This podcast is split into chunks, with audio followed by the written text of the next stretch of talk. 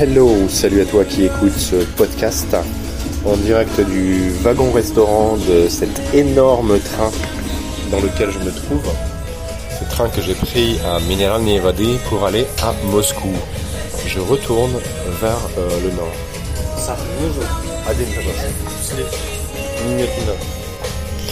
Donc je viens de commander un café. On vient de me demander si je voulais du sucre et, et de la crème pour mettre dedans. Et euh, la commande est prise. Je suis ici dans le wagon restaurant parce que je suis juste à côté d'un wagon où je vais prendre ma douche dans une demi-heure. Waouh Ouais, tu as bien entendu, on peut prendre sa douche dans le train, dans ce train en tout cas. Pas dans tous les trains, c'est la première fois que je vois ça. Alors c'est un énorme train, il fait deux étages. Ça veut dire que tu as des couchettes, des coupées en fait, sur deux étages. Il y en a en haut, il y en a en bas, comme dans un train normal, sauf que bah, il y en a deux fois plus en hauteur. évidemment, les wagons sont nettement plus imposants. Quand le train arrive en gare, ce train est énorme, c'est très très impressionnant, ça m'a vraiment surpris hier soir quand il est arrivé. Donc on est parti hier soir à 22h30 à peu près. Là il est 10h du matin. J'ai essayé de, prendre cette douche dès que j'ai vu ça, euh, enfin ce matin, je me suis levé assez tôt. Euh, et j'ai su que c'était dans le, dans le wagon numéro 6. Moi je suis dans le deuxième wagon, donc je me suis promené dans le train un peu. Euh, et, dans le wagon numéro 6, personne. Une première fois, je regarde autour, je fais le tour du wagon, personne. Bon. Je suis revenu à, à 10h ce matin, donc il y a quelques minutes, et à nouveau, personne. Ah. Pas si mal. Je suis revenu. Euh, je suis revenu à nouveau personne. Normalement, il y a vraiment du personnel de bord dans chacun des wagons. Euh, dont, ceux qui doivent vous dire bah, bah voilà, euh, voilà comment ça marche pour la douche quoi. Rien que, rien que de te dire que je vais prendre une douche dans un train, ça me. ça me fait rire. Et c'est pour ça que je vais te montrer. Parce que toi aussi tu pourras faire ça si tu prends ces trains à, étage. Donc, euh, donc j'ai fini par trouver la Pravodnitsa. Enfin, il y en a une autre, qui, une autre qui passait dans les wagons pour prendre les commandes du déjeuner et du dîner. Euh, et, elle m'a dit alors vous avez toujours pas trouvé? Je dis bah non j'ai vu personne. Elle me dit bah écoutez toquez au, au, deuxième coupé, au deuxième compartiment. Et en fait le personnel de bord dort dans un des compartiments quand il n'y a pas de quand il a pas de clients. Donc je frappe, j'entends grogner derrière, il est quand même 10h du matin. Et, euh, et la Bravo est sortie avec des petits yeux, elle a dû dormir quelques heures à peine en pointillé pour servir les clients et tout ça. Donc elle était pas trop contente au réveil. Et elle me dit d'attendre près de la porte de la douche, il y a déjà quelqu'un, il va falloir attendre un petit peu. Bon, ok, j'attends, j'attends. Et finalement, euh, il y avait quelqu'un dedans qui est sorti. C'est une des, employés de bord qui était en train de prendre sa douche depuis une demi-heure. du coup, je lui demande, mais alors comment je fais et tout. Elle dit, bah vous savez, ça coûte 150 roubles. Je bah oui, oui mais il va falloir attendre un peu pour que l'eau se, réchauffe. Attendez à peu près une demi-heure. Et, euh, donc bah voilà, j'ai dit ok à la Pravodnitsa, l'autre.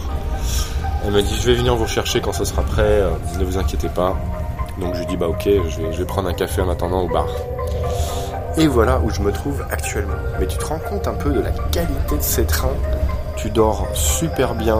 Enfin franchement j'ai j'ai mis du temps à m'endormir parce que j'avais j'ai une voisine qui, qui ronfle mais énormément. Elle est passée en mode euh, ronflement régulier très très fort hier soir. J'ai dû, au bout d'un moment, j'en pouvais plus. J'ai dû tirer sur sa couverture pour euh, pour la réveiller un petit peu et, elle s'est arrêtée. Mais c'était vraiment insupportable. Et en plus, ce qui est, marrant, c'est que quand moi je suis arrivé dans ce wagon, il était euh, il était 22h30 passé et en fait mes deux voisins dormaient déjà. C'était tout sombre. Tu arrives avec tes affaires, tu fais du bruit, tu réveilles un peu les gens. De toute façon, voilà, il faut bien t'installer. Et, euh, au bout d'un moment, tu te couches et tu sais pas qui sont, tes voisins, tu les as même pas vus encore en fait. Bref, c'est pour te dire un petit peu l'ambiance, euh, à bord. Et puis on s'est réveillé ce matin. C'est la grosse dame qui ronfle, qui s'est réveillée en premier. Et euh, j'ai suivi et le voisin du dessus euh, ensuite s'est installé avec nous. Et là on a eu droit à toute la tradition russe des trains où ils ont sorti leurs saucissons, du pain, du fromage, des concombres. Ils m'ont invité à manger avec eux. J'avais pas grand chose avec moi. Si j'avais une boîte de pâté, mais ils en ont pas voulu. Mon pâté français pourtant. Ils m'ont dit mais non, mais non, on n'a pas de place, on a trop de trucs à manger, il faut qu'on finisse. et, on a mangé, on a discuté. En fait, ils venaient tous les deux, ils viennent tous les deux d'un sanatorium à Kislovodsk où ils ont passé trois semaines, figure-toi. Et, euh, je dis ah ouais génial et tout et euh, trois semaines là-bas waouh et, et, ils me disent oui en plus c'est gratuit c'est super on nous a payé non seulement la, cure pendant trois semaines mais en plus le voyage je fais ah ouais mais comment ça se fait? Dis bah en fait moi je suis la dame me dit je suis une ancienne de la police employée de la police ou enquêtrice ou quelque chose comme ça. Et elle, travaille, elle travaillait pour le ministère de l'Intérieur et en tant que, que pensionnaire, enfin pensionnaire dans le sens euh, en tant que retraitée, en fait, elle touche une pension. Elle a le droit à une cure de temps en temps comme ça, dans un de ses plus beaux sanatoriums du, monde, on peut dire. C'est vraiment magnifique. Hein. Moi, je suis allé voir, c'est splendide. Et tout ferait payer comme ça pendant trois semaines par le gouvernement qui, euh, qui s'occupe de ces, de ces retraités-là.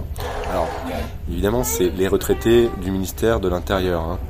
comme, euh, comme les retraités euh, de l'armée, par exemple. On gagne bien sa vie aujourd'hui à l'armée et dans ce genre de, dans les services de sécurité en Russie. C'est pas forcément le cas partout, mais en tout cas, voilà.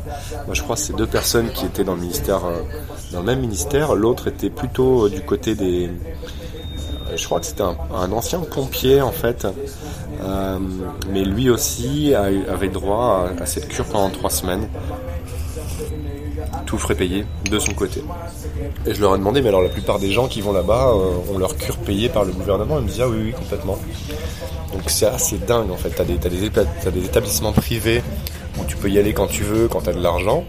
Et tu as aussi des établissements qui sont presque pas vraiment publics, mais en tout cas qui sont financés largement par le gouvernement et qui permettent à beaucoup de Russes bah, d'aller en cure euh, dans ces régions-là. Donc c'est vraiment génial, c'est un peu comme au temps de l'Union soviétique et euh, c'est un petit peu au mérite ou en tout cas euh, à ceux qui sont estimés les plus utiles pour le pays de bénéficier de ce genre d'avantages-là.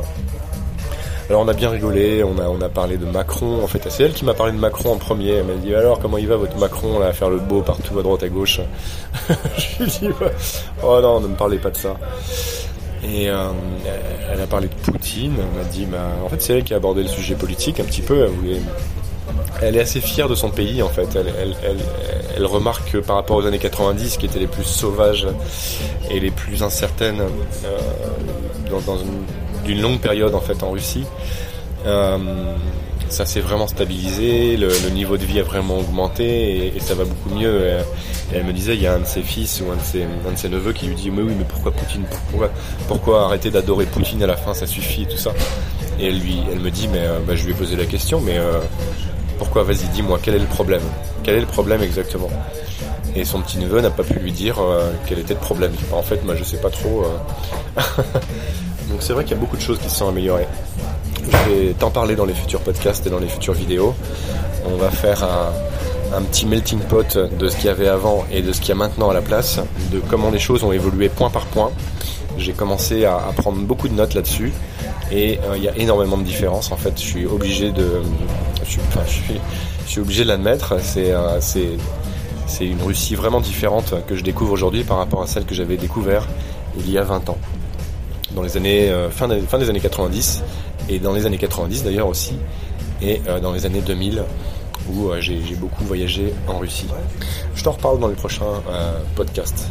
Voilà, je voulais te faire un petit coucou depuis mon train ultra moderne à deux étages dans lequel je prendrai ma douche dans quelques minutes maintenant.